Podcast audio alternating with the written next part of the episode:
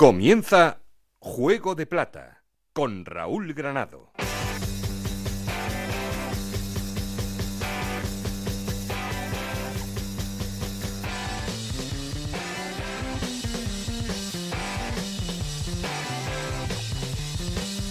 Hola, ¿qué tal? Bienvenidos a Juego de Plata, el podcast Onda Cero en el que os contamos todo lo que pasa en Segunda División.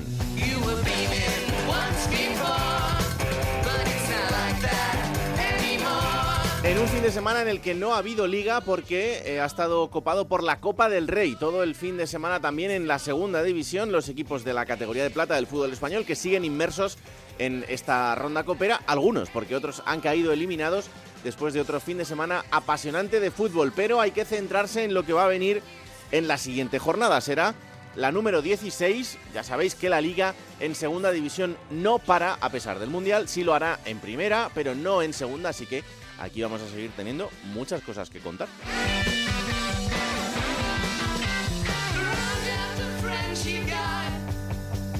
¿Aguantará el liderato el Alavés? ¿Conseguirá la Unión Deportiva Las Palmas volver a ser esa alternativa a la primera posición? ¿Aguantará el Burgos después de haber terminado con ese récord de imbatibilidad en esa tercera posición en la tabla? ¿Será el Levante la gran alternativa en este tramo de la temporada? ¿Volverá el Eibar a las zonas altas de la clasificación? Muchas preguntas, pocas respuestas de momento.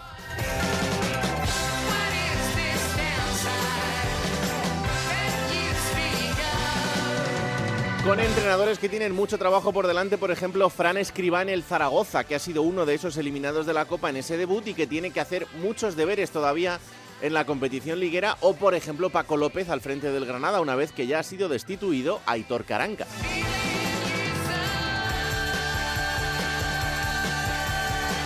En fin, que mucho de lo que hablar y ya sabéis que como siempre queremos seguir en contacto con vosotros. Para eso tenemos un perfil de Twitter que es arroba juego de plata y un correo electrónico juego de plata ocr.gmail.com. Aquí conmigo está el auténtico cerebro de este programa, Alberto Fernández, con Esther Rodríguez en la producción, con Nacho García los mandos técnicos. No estoy solo porque... Esto es Juego de Plata, el podcast de Onda Cero en el que te contamos todo lo que pasa en Segunda División.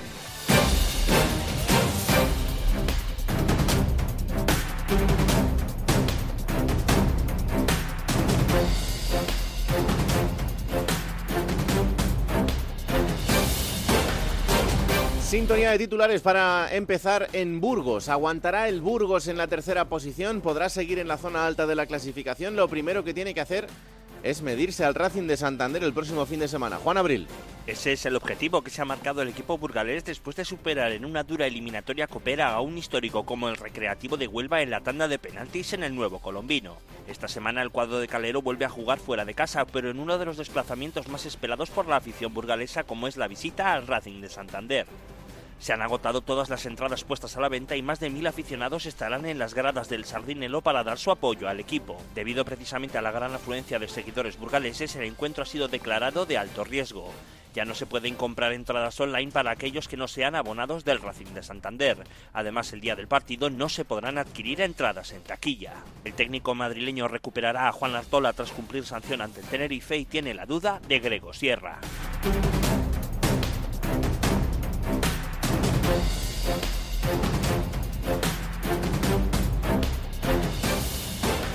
Seis partidos sin perder lleva el levante de Javi Calleja y ahora tiene que seguir haciéndolo así para entrar en esos puestos de ascenso directo, que es el gran objetivo del conjunto Granota. Jordi Gosalvez después del partidazo con la Unión Deportiva Las Palmas del fin de semana. Un Levante Unión Deportiva que tiene el domingo ante sí una de esas eh, piedras importantes que pudieran marcar un devenir en el conjunto de Javi Calleja ante la Unión Deportiva Las Palmas para lo que es el asalto a las dos primeras posiciones eh, de la segunda división del fútbol español.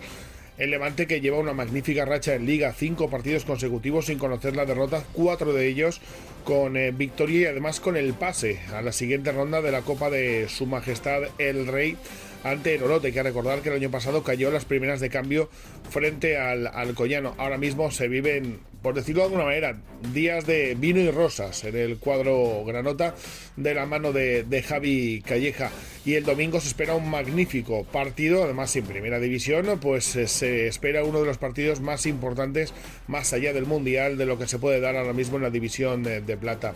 Frente a la Unión Deportiva Las Palmas, donde se espera un magnífico ambiente el domingo a las 9 de la noche. Todavía sin tener a gente como Mustafi o como el propio Saraki, pero con una plantilla que parece ya dispuesta, creencia, confianza en que tiene que estar sí o sí, como así se han encargado de decir desde la llegada de Javi Calleja en la primera división del fútbol nacional.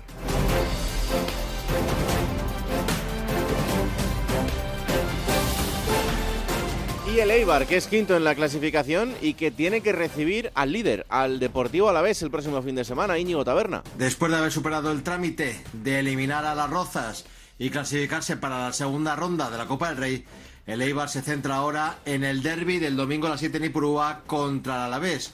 Una buena prueba de fuego para saber si el equipo garitano va a estar en disposición de pelear esta temporada por el ascenso directo a la primera división. Además, el Eibar quiere seguir firme en Ipurúa. En lo que llama de temporada, ha jugado siete partidos como local, logrando cinco victorias y dos empates. Por lo tanto, no conoce la derrota en su campo en este inicio de liga. Un Eibar que además está respaldado por su público porque se espera una muy buena entrada en Ipurúa el domingo, no en vano, ya se ha colgado el cartel de no hay billetes. Y peligro en Ponferrada, porque la Ponferradina este fin de semana tiene que jugar frente al Real Oviedo en un partido absolutamente trascendental en la zona baja de la clasificación. Roberto Ugarte. Eliminada en Copa del Rey ante una segunda federación como el Guadalajara e inmersa en una racha negativa en Liga que le hace haber sumado tan solo un triunfo en las últimas nueve jornadas, llega la Ponferradina, el partido de este sábado, 4 y cuarto de la tarde, en el Estadio Municipal del Toralín ante el eh, Real Oviedo, un partido en el que ya empieza a haber urgencias para el eh, conjunto berciano.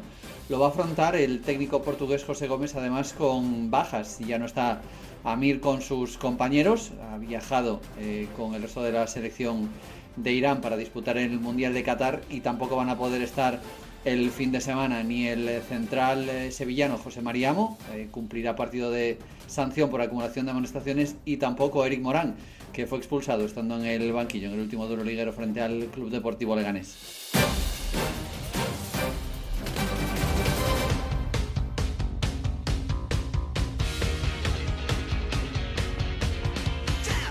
Ya sabéis que habitualmente esta es la sintonía sobre la que os ponemos en orden los resultados y la clasificación, pero evidentemente este fin de semana no ha habido liga, sí ha habido Copa del Rey y por eso lo que quiero es repasar qué ha sucedido con los equipos de segunda división en esta ronda copera. Hola Esther Rodríguez, ¿qué tal? Muy buenas. Hola Raúl. Pues vamos allá porque ha sido un fin de semana de fútbol de Copa del Rey también en segunda división y no ha ido bien para todos. Pues no para todos. Mira, de los 17 equipos que han participado en esta ronda, porque cuatro ya habían sido eliminados y el Racing de Santander estaba exento, 15 estarán en el sorteo del próximo miércoles. En el camino se han quedado Huesca y Zaragoza, los dos equipos aragoneses eliminados por sendos equipos de la segunda federación. El Zaragoza, que no atraviesa un buen momento en su categoría, trasladaba las malas sensaciones a la Copa para caer por la mínima ante el diocesano de Extremadura. El Huesca empataba dos ante la Juventud Torremolinos. El encuentro llegó a la tanda de penaltis donde los del Cuco Ciganda caían 4-2. Pero es que los tres primeros clasificados de la categoría de plata han pasado justitos esta ronda. Mira, el líder, el Alavés, se deshizo del Lleida 0-1, mismo resultado vimos en el Teruel Las Palmas. El equipo canario es segundo en la clasificación, mientras que el tercero, el Burgos, sin churripi en la portería, empataba a cero frente al Recreativo de Huelva y se clasificaba en los penaltis. Además, a los penaltis tuvo que recurrir también el Málaga, farolillo rojo de segunda, para eliminar al Peña Deportiva de Santa Eulalia en Ibiza. Por tanto, en el sorteo del miércoles tendremos 16 equipos de segunda, los 15 clasificados, Alavés, Albacete, Andorra, Burgos, Cartagena, Eibar, Granada, Ibiza, Las Palmas, Levante, Málaga, Mirandés, Oviedo, Sporting y Tenerife y el Racing de Santander que ya no está exento. Así, con 14 equipos de primera en el bombo, 12 de primera federación y otros 14 de segunda red, el sorteo va a deparar seguro dos eliminatorias entre equipos de segunda división en una ronda que se va a disputar el 21 de diciembre. Bueno, pues muy atentos a lo que pase este miércoles en ese sorteo. Os contaremos porque esta eliminatoria todavía, como decía Esther, queda bastante hasta finales de diciembre para que se juegue y ahí volveremos a estar centrados en lo que pase con los equipos de la categoría de plata del fútbol español. Gracias, Esther. Chao.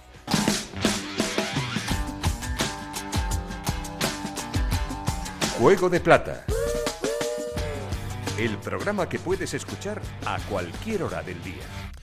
Bueno, pues vamos a arrancar con el líder que, pues, eh, evidentemente sigue siendo el mismo que en el capítulo pasado porque no ha habido liga el fin de semana y es el Deportivo Alavés. Hola Roberto Vascoy, ¿qué tal? Muy buenas. ¿Qué tal, Raúl? Muy, buenas. Un Deportivo a la vez que eh, conseguía pasar en Copa 0-1, eh, resultado corto, a pesar de que yo creo que en el global del partido fue superior al, al Lleida, pero lo importante era el trámite y, ver a gente que habitualmente tampoco tiene tantos minutos en liga. Sí, es eran los dos objetivos que se había marcado el equipo, ¿no? Por un lado, pasar la eliminatoria, cosa que se hizo gracias a ese tanto de Taichi Hara en el minuto 2 de la segunda parte, y por otro lado, ver a los más jóvenes, a la gente menos habitual, y por ejemplo, vimos el debut de un chaval, Vitoriano y Manuel Bat, que ahora mismo es el hombre más feliz aquí en, Gasteiz porque ha debutado con el equipo de su vida. También estuvo Jesús Ogüen en la portería como portero titular, estuvo eh, Balboa también jugando de, inicio, y luego, pues el propio Taichi Hara, que la primera mitad falló dos goles eh, cantados prácticamente. En la primera mitad los babazorros perdonaron porque tuvo otra eh, Sever Alcain con la portería prácticamente vacía, la tiró al, larguero. Y fíjate, después de ese gol, eh, al final el equipo casi casi acabó pidiendo la hora. De hecho, en la última acción del partido eh, subió a rematar el guardameta del Lleida y ahí pasó ciertos apuros el equipo. Pero bueno, lo importante, eh, como bien dices, es que el equipo estará este miércoles en el bombo y pues a reverdecer viejos laureles, porque los últimos años del Alavés en la Copa estaban siendo nefastos y quieren por lo menos hacerlo bien, teniendo en cuenta que, por supuesto, el principal objetivo es la liga. Eh, en una competición que también ha tenido buenos momentos para el Deportivo Alavés y que, por tanto, bueno, pues eh, poder recuperarlo sería una, una gran noticia, evidentemente. Em, y, hay que pasar página muy rápido y centrarse en el partidazo del fin de semana porque hay que ir a Ipurú a enfrentarse con el Eibar. Sí, y además lo ha dicho antes eh, mi compañero Íñigo Taberna, se ha colgado el cartel de no hay billetes, hay una gran expectación, el Alavés llega como líder, es un desplazamiento cercano, el Eibar también está peleando por estar en la zona alta de la clasificación, ahora mismo son dos candidatos claros a estar la próxima temporada en primera división y por lo tanto pues el partido ha generado mucha expectación. El Alavés baja un poquito fuera de casa, se va a medir además a un Eibar eh, que no conoce la derrota en, en Ipurúa y yo creo que va a ser un partido de poder a poder como los últimos que hemos visto, los últimos derbis entre el Leiva y el Alavés, donde siempre han saltado chispas, donde son partidos muy intensos y más en la situación eh, actual. El Alavés hay que recordar que solo ha perdido un partido en toda la temporada, fue 3-0 eh, en Burgos. Eso sí va a tener una baja muy importante, la de Benavidez, que ahora mismo es un jugador eh, indispensable en el centro del equipo, fue expulsado por una durísima entrada a Mollejo frente al Zaragoza y por lo tanto pues va a tener que recomponer un poquito el centro del campo. Pero bueno, yo creo que es la posición donde Luis García Plaza tiene más alternativas y por lo tanto pues no va a ser un gran problema. Quizá eh, tiene más eh, problemas eh, arriba. Vamos a ver qué pasa con Sila, que ha empezado a tocar un poquito de balón, pero todavía le queda algo de tiempo. Y bueno, pues insisto, el equipo que va a Ipurúa a tratar de seguir, de mantener el liderato y a dar un golpe de efecto ante un rival directo en la lucha por el ascenso. Mm. Em, luego hemos quedado en un ratito por aquí con un protagonista del Deportivo Alavés y no es una persona cualquiera porque es Salva Sevilla, que a pesar de que en el Alavés lleve poco tiempo porque eh, llegaba esta temporada, pero es un futbolista absolutamente contrastado y, tengo muchas ganas de tener una charla con él. Antes de despedirte, Robert, eh, ¿para ti que el Alavés no suba sería un fracaso? Sería un fracaso no meterse en el, en el playoff.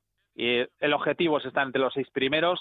la palabra fracaso, teniendo en cuenta la plantilla que tiene, a mí me parece que no tiene una de las eh, cuatro mejores plantillas de la primera, de la segunda división, perdón. Yo creo que sería una enorme decepción. Fracaso no me atrevería a decirlo. Pues te prometo que luego se lo voy a preguntar a Salva Sevilla y a ver qué dice un futbolista de, esa plantilla. Un abrazo, Robert. Ascensos.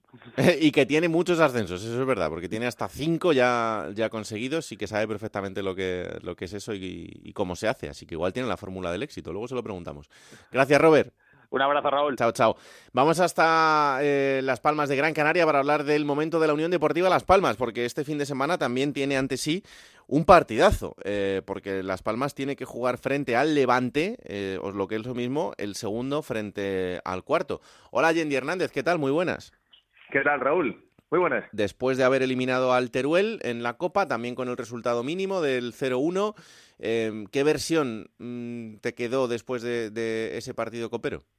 Mira, un partido en el que García Pimienta se planteó sacarlo pues con lo justo, es la realidad, con la ley del mínimo esfuerzo, una alineación titular bastante alternativa, jugó Pejiño, el de Barbate que estuvo bastante bien y marcó el gol, una acción individual con remate desde fuera del área, partido muy copero en el sentido del ambiente del público, muy metido en el partido, incluso el Teruel tuvo una ocasión con disparo al larguero, mm. y bueno, pues se lo acabó llevando la Unión Deportiva a Las Palmas, ¿no? Insisto, eh, sin grandes conclusiones, sin forzar la máquina, evitando cualquier tipo de problema físico y bueno, dejándolo a, esa inventiva, a esa creatividad que, que tiene Pejiño, esos chispazos habituales del jugador andaluz. En este caso llegó uno con una buena maniobra personal y, ese golpeo y a partir de ahí jugó algún jugador canterano también, el Sidney titular para darle un poquito de consistencia ahí al eje de la defensa, el, el ex del Betis y sobre todo para la Unión Deportiva Las Palmas Raúl en estos últimos días un problema importante la lesión del portero. No fue en el partido, fue una lesión en un entrenamiento, un problema de menisco en la rodilla derecha. Álvaro Valles, que será operado esta semana y que parece que va a estar unos dos meses de baja, el portero titular de Las Palmas. ¿no? Hmm. Em, había sido muy importante en el arranque de competición. Recuerdo un partido, por ejemplo, en casa, en el Gran Canaria, con el Andorra, con las contras del equipo visitante, en el que Valles estuvo muy bien. Eh, e incluso, bueno, recuerda que Las Palmas en las primeras jornadas es que había encajado un tanto en Mendizorrosa, eh, aquellos cinco minutos eh, un poco excéntricos del equipo en Andúba, donde encajó dos goles y acabó empatando 3 a 3, pero le estaba dando mucha sobriedad, mucha confianza al portero de Las Palmas, que andaba en su mejor momento personal, y esta lesión, bueno, pues siempre son inoportunas, ¿no? Pero los porteros a veces, pues, aún más porque es un puesto muy específico. Y puede ser un condicionante también para la Unión Deportiva Las Palmas. Sí, sí, sí desde luego. Em, bueno, y ante estas, pues el partido del fin de semana frente al Levante, un Levante Unión Deportiva que además viene en, buena situación eh, con el cambio de entrenador y con eh, el cambio de rumbo de, Javi Calleja, o sea que seguramente será uno de los partidos importantes de, este, de esta jornada. Es uno de los partidos de la jornada, sin duda. Ojo, Las Palmas en Liga, que, que no viene bien. Tampoco era normal, Raúl. Recuerda que lo comentamos incluso aquella racha, ¿eh? Que arrastraba de la temporada anterior la Unión Deportiva Las Palmas en positivo, que solo había perdido los dos derbis canarios en semifinales, no sé si llegó a ser, pues eso, los 11 últimos partidos, el último partido de la última derrota, pues databa de marzo hmm. del año pasado en competición regular contra el Girona, ¿no? Entonces, a partir de ahí, Las Palmas habían lanzado una racha que tampoco es real ni es habitual en esta categoría en segunda división y tú mejor que nadie lo, lo sabes con el seguimiento que le has hecho. Hmm. Entonces, bueno, cierto que Las Palmas había marcado paso firme en las primeras jornadas, que se había metido muy arriba, sobre todo con ese sello personal de identidad en cuanto a fútbol, identidad que en realidad no ha perdido, tampoco las últimas semanas, pese a llevar tres jornadas sin ganar, pero la clave de estos partidos, sobre todo el gol. Raúl, Las Palmas está teniendo un problema bastante serio con la portería rival. No está sabiendo traducir el dominio que por momentos alcanza incluso hasta el 80% en los partidos, en ocasiones claras de gol y sobre todo en goles. ¿no? en las últimas tres partidos, solo un tanto, y de un central, de un defensa central, Alex Suárez, el Gran Canario, mm. a la salida de un córner en el encuentro contra el Eibar, por cierto, en un error bastante grueso del portero Lucas Zidane. A partir de ahí, bueno, cierto que Las Palmas tiene ocasiones, que le han sacado algún balón bajo palos, algún poste, pero creo que si la Unión Deportiva se quiere plantear el reto del ascenso directo, su entrenador y bueno, consecuentemente su equipo también tiene que saber que hay que ser más práctico, más efectivo de cara a la portería rival. Hace 0-2 contra el Burgos, que ha hecho bastante daño en casa, la primera derrota en, en casa. Bueno, eh, anteriormente un partido contra el Huesca, tipo de partidos en los que Las Palmas juega 10 partidos así y solo pierde uno. Lo perdió, le tocó. Y este último encuentro contra el Eibar con el 1-1 en el Gran Canaria. No llega en su mejor momento la Unión Deportiva. Insisto que es importante la baja del portero, a ver cómo puede ir solfeando la Unión Deportiva Las Palmas la ausencia de, de Álvaro Valle y bueno, pues jugadores que tienen que marcar más la diferencia en ataque, que de momento están padeciendo pues toda suerte de, de avatares, ¿no? Florín Andone, eh, con el capítulo de las lesiones, uno de los últimos fichajes también, no termina de coger el punto. El propio Sandro Ramírez, el ex del Huesca, ex del Barcelona, entre otros equipos, él mismo reconocía que le iba a costar coger un poco el ritmo de partidos, que llevaba tiempo sin jugar, que, que necesitaba como más regularidad, y efectivamente, ¿no? Tiene sus momentos en los partidos, pero a Sandro le, está costando. Y después Marc Cardona con dos lesiones musculares. Hmm. Eh, caía lesionado en Anduba y este pasado fin de semana incluso entraba desde el banquillo y no pudo terminar el partido también por problemas físicos Marc eh, Cardona, ¿no? Entonces, bueno, son cuestiones que se van sumando, sí. Bueno, pues vamos a ver, pendientes de lo que haga la Unión Deportiva Las Palmas, porque, ojito, eh, lo siguiente a este fin de semana será el derby canario. Así que eh, no tiene mucho margen de error la Unión Deportiva Las Palmas si quiere plantarse en ese derby, en una situación en la que dependa de sí mismo en cuanto a que si pierde, pues no sea un gran estropicio para perder el, tren del ascenso directo. Así que para eso debe ganar este fin de semana al Levante y después pensar en lo que vaya a suceder en ese derby frente al Tenerife. Gracias, Yendi, un abrazo. Un abrazo. Chao, vamos hasta Granada. Ya sabéis que en Granada ha sido destituido Hitor Caranca, que el sustituto es Paco López y que de momento el debut en Copa del Rey fue un sufrido Yeclano 2, Granada 3. Hola Pedro Lara, ¿qué tal? Muy buenas.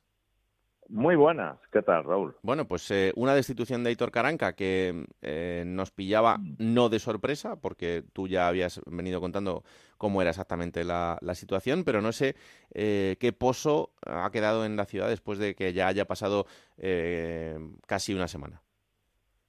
Bueno, Caranca, aunque, aunque no, a ver, gráficamente o de hecho no haya sido así, pero bueno, se ha ido de Granada dando un portazo. Eh, desde Madrid han, llegado misiles que han encajado en, en, el mentón de, de, la gente que gobierna el club en este momento, no de la propiedad, que ha sido en definitiva la que ha tomado la última palabra, del director general y director deportivo, y en cierto modo, la gran mayoría de la afición ha celebrado la marcha de Héctor Caranca, pero fundamentalmente por el motivo, porque los resultados no eran los esperados. Es mm. decir, sin más, yo creo que ese es el, el principal y único resumen que se puede hacer de la situación. Por lo demás, bueno, Paco López eh, no arriesgó demasiado en Yecla, la verdad es que sacó lo que tenía, que no estuviera lesionado, lo mejor que, de lo que tenía, que no estuviera lesionado y sacó adelante la eliminatoria. La verdad es que hubiera sido un auténtico chasco debutar eh, en el banquillo rojo y blanco y caer eliminado por una segunda federación. ¿no? Bueno, en ese sentido, ahora la, lo que espera toda la afición y espera también el club es que Paco comience a funcionar también en Liga, en el partido del viernes frente al Albacete eh, de la jornada 16, y eso es lo que se espera, que el, cambio en el banquillo sea un revulsivo para la plantilla, que la plantilla realmente, que es la más cara con mucha diferencia de la segunda división, muestre el potencial que creemos que tiene, porque hasta ahora la verdad es que salvo ocasiones muy puntuales no lo ha demostrado. Y no es un partido además cualquiera, ¿eh? porque este Albacete, que está un puesto por debajo pero empatado a puntos, eh, es un equipo que, que, tiene muy claro lo que juega y que yo creo que, le puede meter en, dificultad. Es cierto que lo estamos viendo en otros, en otros equipos y en otras circunstancias, cuando hay un cambio de entrenador tan cercano, pues siempre hay una, una reacción lógica, pero, pero va a ser un partido de exigencia. ¿eh? Sí, sí, no, estoy de acuerdo. El partido del equipo de Rubén Alves va a ser un partido complicado, muy difícil. Conocemos al Albacete y sabemos que es un equipo muy cohesionado, muy rocoso, muy bien ordenado, y eso pues le va a hacer el partido muy difícil al, al Granada. ¿no? Pues, el equipo ha adolecido primero de, de, de una condición física que ha propiciado un montón de lesiones, eh, Raúl. Hmm. Este equipo salía a cuatro o cinco lesionados cada vez que finalizaba un partido. Y eso no era normal. Ha habido un cambio en la preparación física, vamos a ver si ese es el problema. Pero yo al menos, desde el punto de vista de, de, de, afición al fútbol, Raúl, lo que te digo es que el problema seguramente no sería solo Aitor Caranca, y este equipo tiene otra serie de, circunstancias negativas que no son solo la de la figura del entrenador. Vamos a ver si Paco López, hombre, lo que sí dice la afición, es cierto, hombre, el equipo puede tener problemas, eh, pero no para estar el octavo, ¿no? Es decir, si a lo mejor dentro de playoff, dentro de esas cifras que son absolutamente apabullantes, es que Granada es el equipo con mucha diferencia con más presupuesto de la categoría. Sí, sí. Entonces, a partir de ahí, se exige por lo menos, se exige por lo menos que el equipo esté dentro del playoff. Cuando ni siquiera esa circunstancia se asegura, evidentemente las cosas empiezan a ir mal.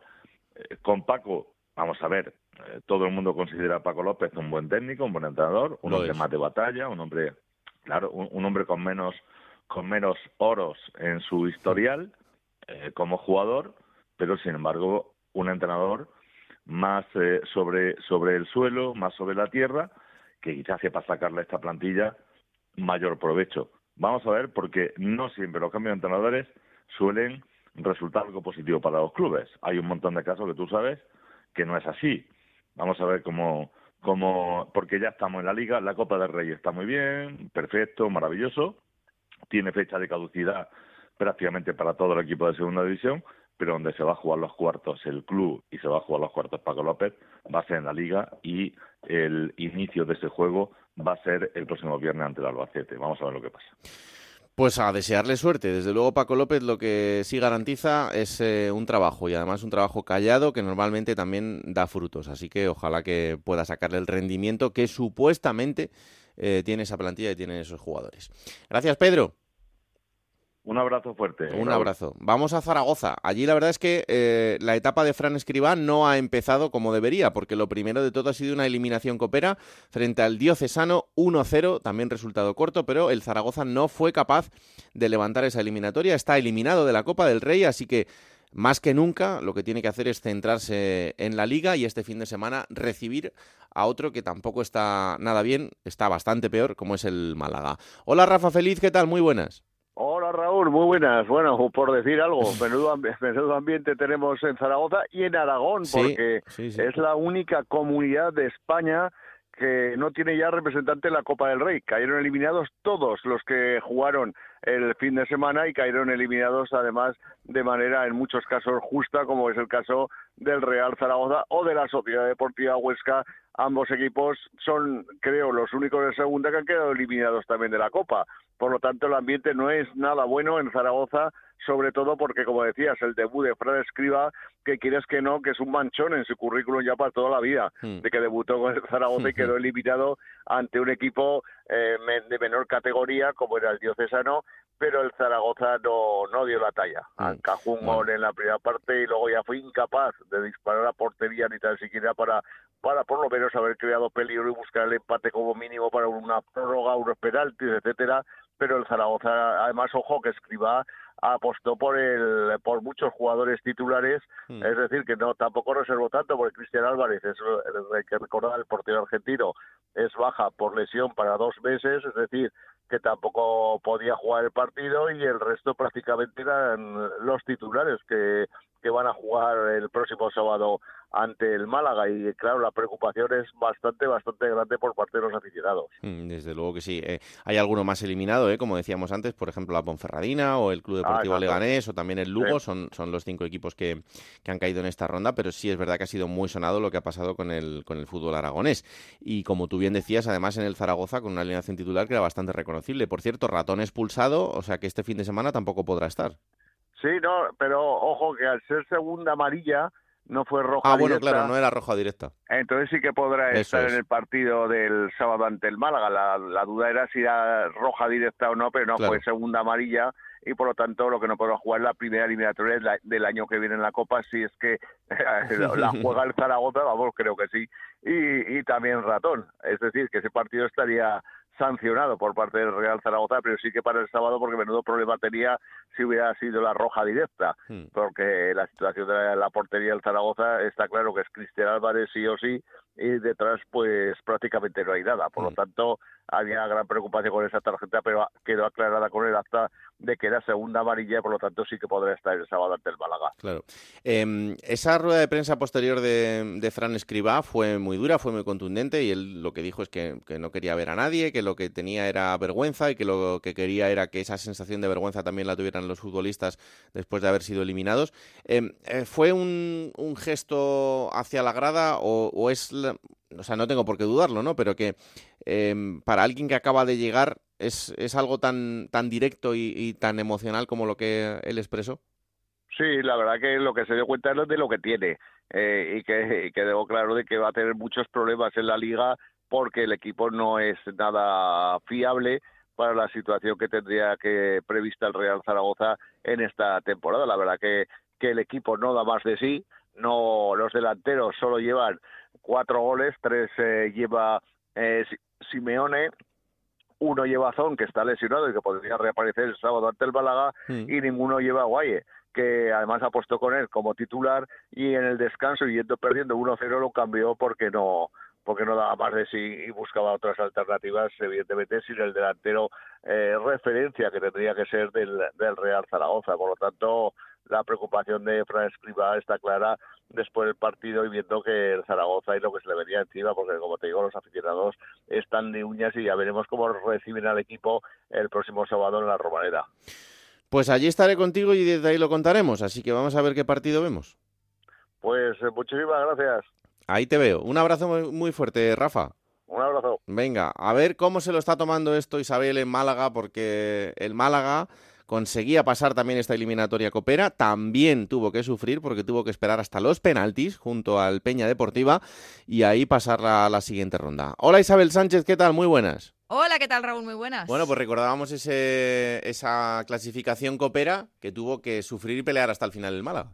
Desde luego, con apuros. Es verdad que pasó de eliminatoria, pero hasta ocho penaltis necesitó el equipo de Pepe Mel en Ibiza, en Santa Eulalia, frente a la Peña Deportiva, para poder estar el miércoles en ese sorteo. La verdad, Raúl, es que no se pudo ver el partido, no había televisión para este encuentro, pero todo lo que comentan los compañeros que estaban en el campo aseguran que el Málaga muy pocas oportunidades tuvo, únicamente ese gol de Fransol para poner el 1 a 1 en el marcador que fue lo que llevó hasta la tanda de penaltis al equipo malacitano. Y luego, como te digo, hasta ocho penas máxima, la última fue la que transformó el humor para traer la, el pase a la siguiente ronda hasta Málaga.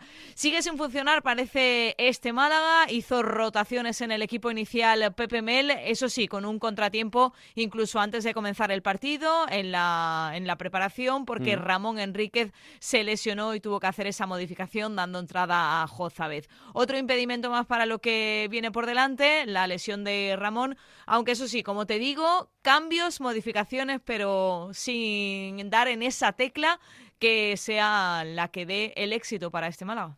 A ver, yo no me puedo dividir. Ya le he dicho a Rafa Feliz que este fin de semana estaré en la Romareda para eh, contar ese partido en, Radio Estadio. Eh, yo, yo, no puedo tirar para los dos. Los, eso es un empate y un empate yo no sé si os vale a vosotros para no, algo. No, no, no, no, no, no, no, no. Yo, por mucho que Adinta Rodríguez también esté queriendo que se lleve la victoria del Zaragoza, yo creo que el Málaga la necesita, sobre todo por la necesidad que tiene, porque es el colista y porque este equipo de PPML tiene que comenzar ya a funcionar. Raúl. Lo ha dicho incluso hace ya una semana el entrenador eh, madrileño que lo que tiene ahora el Málaga por delante, dado los rivales que tienen frente, Zaragoza y Ponferradina, hay que plantearlos así, como dos finales. La primera de ellas este sábado, como están mencionando en la Romareda. Necesita despertar el Málaga. Es verdad que se están dando pasitos, es verdad que se están viendo mejoras, es verdad que poquito tiene que ver a lo que vimos en Cartagena con lo que poco a poco ha ido mejorando en estos últimos partidos, pero esto tiene que comenzar ya a demostrarse también en el resultado. Y es por ello que el equipo lo está preparando así. Han tenido este encuentro copero, que tampoco se ha saldado de la mejor manera,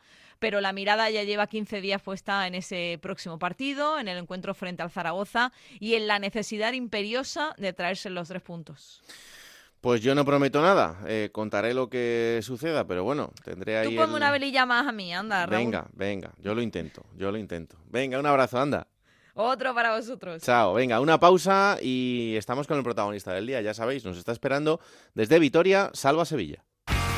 Seguimos en Juego de Plata con Raúl Granado.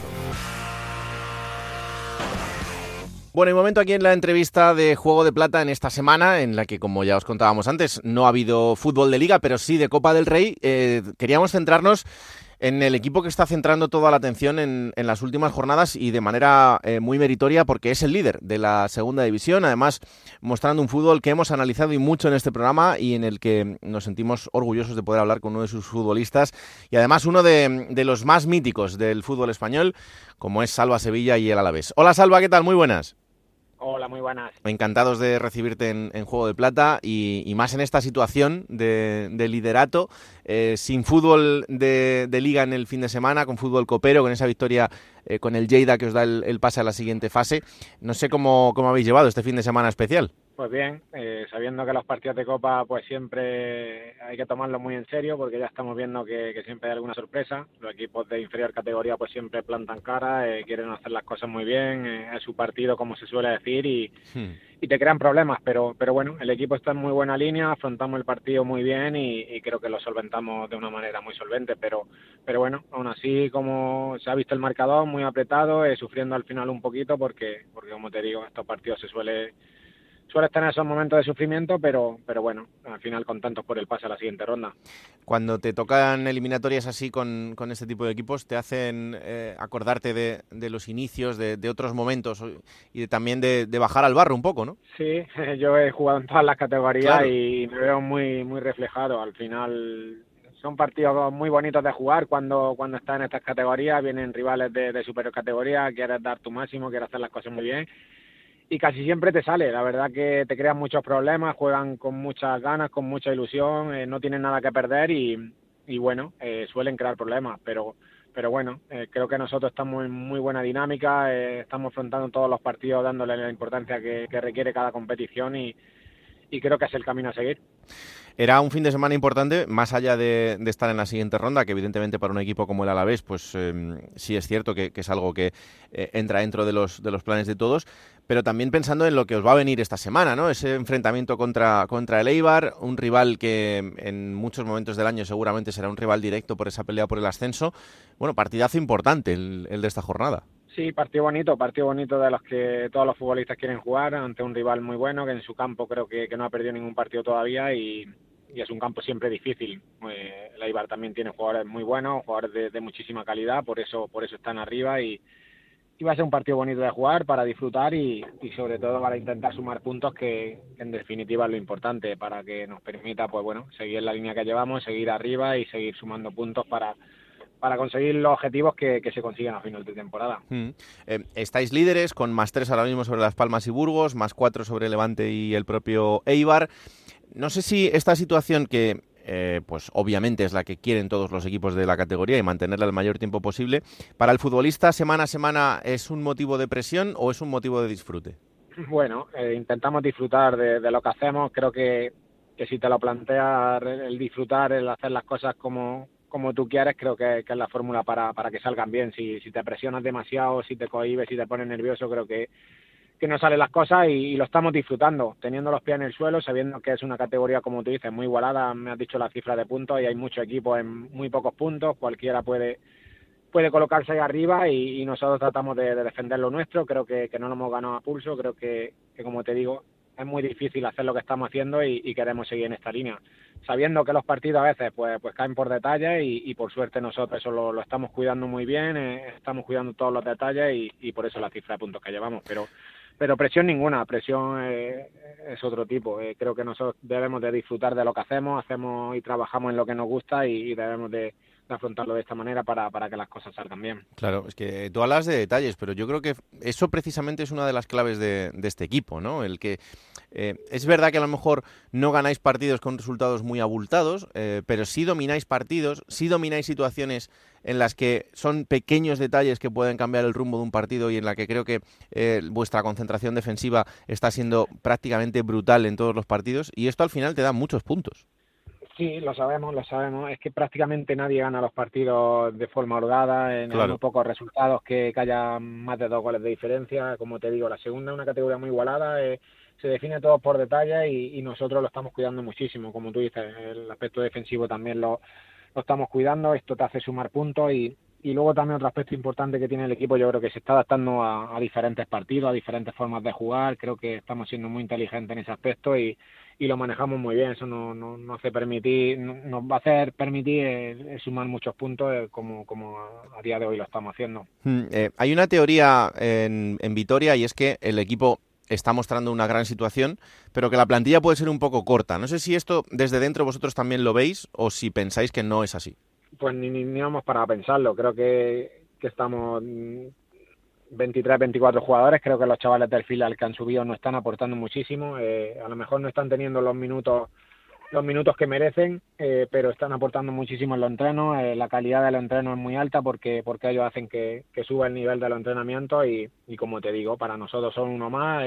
creo que nos están dando mucho y, y, cada vez que han tenido que jugar también lo han hecho en el campo y, es la línea a seguir. Creo que es una cosa de todo. Eh, yo personalmente no veo plantilla corta porque, porque estos chavales no están sumando mucho y, y no están aportando muchas cosas al equipo. Mm. Em, para alguien como tú que tiene tanta experiencia en, todas las categorías y que además em, ha estado en, proyectos muy diferentes, yo creo que ya se, consigue un olfato de saber si lo que te ofrecen es un proyecto en el que eh, las cosas vayan bien encaminadas. Luego podrán salir mejor o peor porque eso ya se, dependerá de lo que pase en el césped. Pero ¿Qué te hizo eh, dar el, el, cambio de decir, bueno, pues ya está, eh, abandono mi etapa de Mallorca, eso se cierra y elijo el proyecto del Alavés? ¿Por qué el Alavés?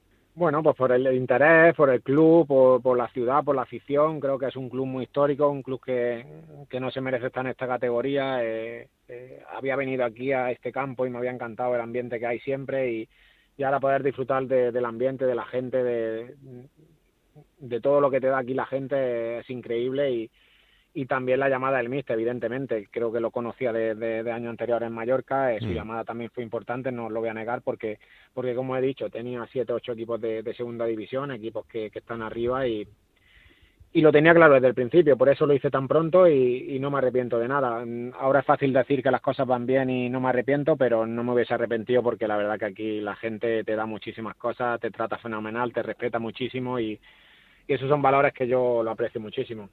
Eh, además, uno de, esos ascensos lo viviste con, el Mister, porque aquí tenemos una, una, pelea de ascensos, ¿no? Tú tienes cinco, según he visto y si no me fallan los datos, tres de segunda a primera y, dos de segunda B a, segunda. El Mister tiene tres, aunque eh, uno sea en China, pero se lo vamos a contar también. Eh, ese, ese duelo de, número de ascensos no está mal, ¿eh?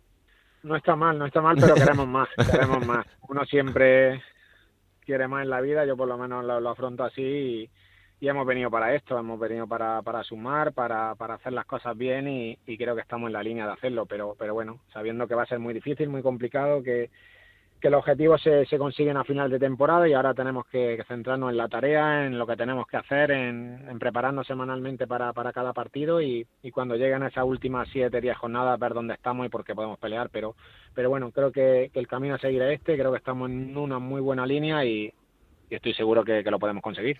¿No ascender sería un fracaso, Salva? Pues sí, yo creo que sí, porque, porque como te digo, yo siempre quiero más y aspiro a lo máximo, y lo máximo sería eso. Entonces no me voy a conformar con otra cosa. Eh, hay que intentarlo, fracaso, bueno, pues sería no intentarlo, no dar todo lo que tienes, creo que lo estamos haciendo y por eso están saliendo las cosas. A veces haciendo todo lo que está en tu mano y haciendo las cosas bien, pues no te da para, para conseguirlo. Fracaso, no sé si sería fracaso, pero, pero bueno, hemos venido para esto, creo que, que lo vamos a intentar por todos los medios, vamos a dar todo lo que tenemos y, estoy seguro que lo podemos conseguir, así que no me planteo otro escenario que no, sea conseguirlo, pero, pero como te he dicho antes, eh, ahora mismo no debemos de pensar en eso, debemos de, centrarnos en, en afrontar los partidos como lo estamos haciendo, prepararnos de la mejor manera, cuidarnos muchísimo y, seguir en la línea que llevamos, que creo que es la correcta. Mm. Te hago la última. Eh, para un futbolista de 38 años, ¿dónde está eh, la motivación del día a día? ¿Dónde encuentras tú eh, el, motivo para ir al entrenamiento, encararlo como cuando tenías 18 años, el salir a los partidos a competir, ahí imagino que es más fácil, pero en el, día a día del entrenamiento, ¿a ti te sigue motivando exactamente igual que el primer día?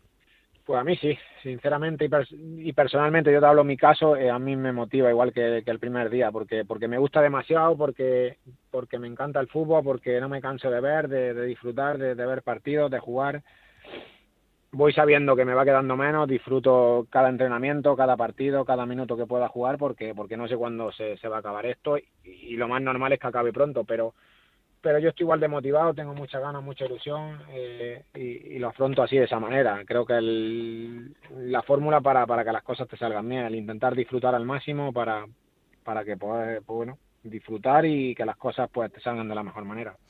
Pues seguiremos disfrutándote, que es un placer enorme para todos y ojalá que sigamos hablando mucho de este Deportivo a la vez, que está haciendo las cosas tan bien en este arranque ya largo de temporada, ha cumplido un tercio de la, de la competición y que a final de temporada podamos celebrar otro ascenso más que unir a esa, a esa lista de cinco ya. Salva, un placer enorme. Muchísimas gracias igualmente. Un abrazo. Un abrazo, hasta luego.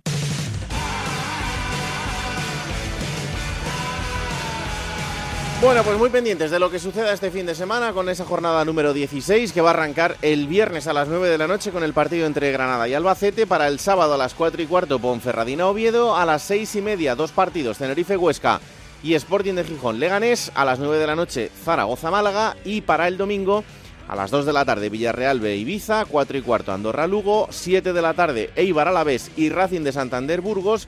9 de la noche Levante Unión Deportiva Las Palmas. Y se va a cerrar la jornada el próximo lunes, también a las 9 de la noche, con el partido entre el Mirandés y el Cartagena. Esto ocurrirá en Radio Estadio, os lo contaremos todo lo que pasa en los partidos, los resúmenes en Radio Estadio Noche aquí estaremos el próximo martes a las 5 de la tarde para que tengáis otro capítulo más, os lo descarguéis, lo compartáis y le digáis a todo el mundo que existe este bendito programa que hacemos con tanto cariño. Que la radio os acompañe, chao.